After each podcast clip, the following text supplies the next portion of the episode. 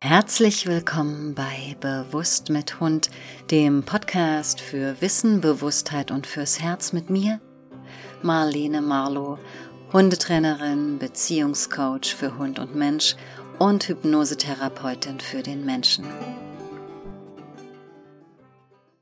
Die neunte Folge unseres Podcasts führt uns zu dem so wichtigen Thema Impulskontrolle.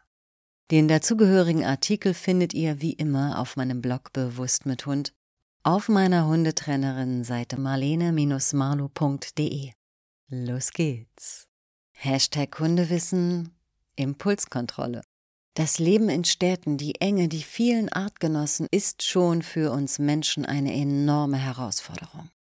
Wer einmal in der Rush-Hour in Berlin mit der S-Bahn gefahren ist, kann nur voller Bewunderung sein, ob der zivilisatorischen Meisterleistung der meisten Homo sapiens hinsichtlich ihrer Impulskontrolle. Dennoch, wenn du an einem Tag schon dreimal beinahe über den Haufen gerannt wurdest, dich dreimal wie ein Aal zur Seite geschlängelt hast, damit jemand nicht in dich reinknallt und du dreimal freundlich geblieben bist, kann's schon mal passieren, dass der vierte Mensch, der deinen Weg kreuzt und das gleiche Verhalten an den Tag legt, einen Spruch kassiert. Dann ist es vorbei mit dem sich zurücknehmen, das ist menschlich, also säugetierisch. Impulskontrolle ist im Laufe des Tages aufgebraucht. Warum ist das so? Werfen wir zum Verständnis einen kurzen Blick auf die dahinterstehende Neurobiologie und die währenddessen ablaufenden Prozesse im Gehirn. Beteiligt sind vornehmlich die Hirnregionen präfrontaler Kortex, Amygdala und ein Areal namens Locus coeruleus. Der präfrontale Kortex ist unter anderem für Impulskontrolle, logisches Denken und die Bewertung von Gefühlen zuständig.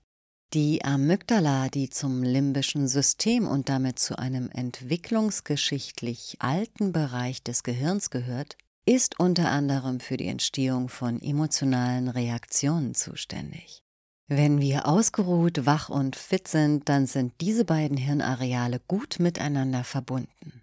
Der präfrontale Kortex hilft dann der Amygdala einzuordnen, ob ein Reiz, der von außen auf das System einströmt, als potenziell gefährlich einzuordnen ist oder nicht, ob es angebracht ist, dass die Amygdala dem System sagt, dass es Kampf- oder Fluchtreaktionen auslösen soll.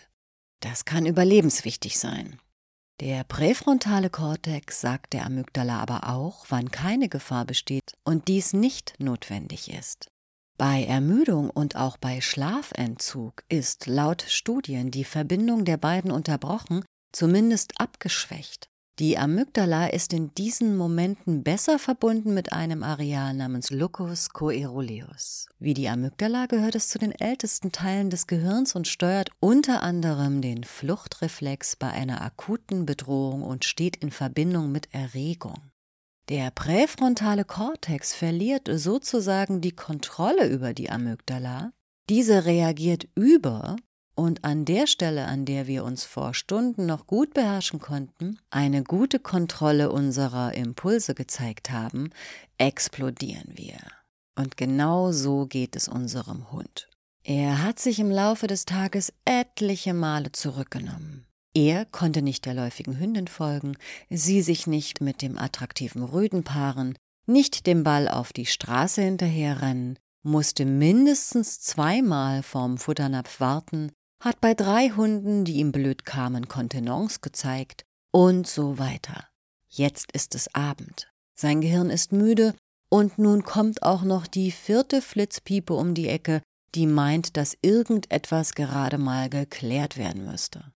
Da reißt einem schon mal die Hutschnur. Bedenken wir auch noch, dass dieser Hund, der da gerade an der Leine pöbelt, eher unsicher ist und vielleicht auch schon fünfmal im Laufe des Tages seine Impulse erfolgreich unterdrückt, das heißt seine Angst überwunden und nicht ausgelöst hat, dann können wir doch viel mehr Verständnis füreinander aufbringen, oder? Und wir könnten denken, ach ja, die Amygdala. Ja, die Amygdala. Mögen alle Wesen glücklich sein.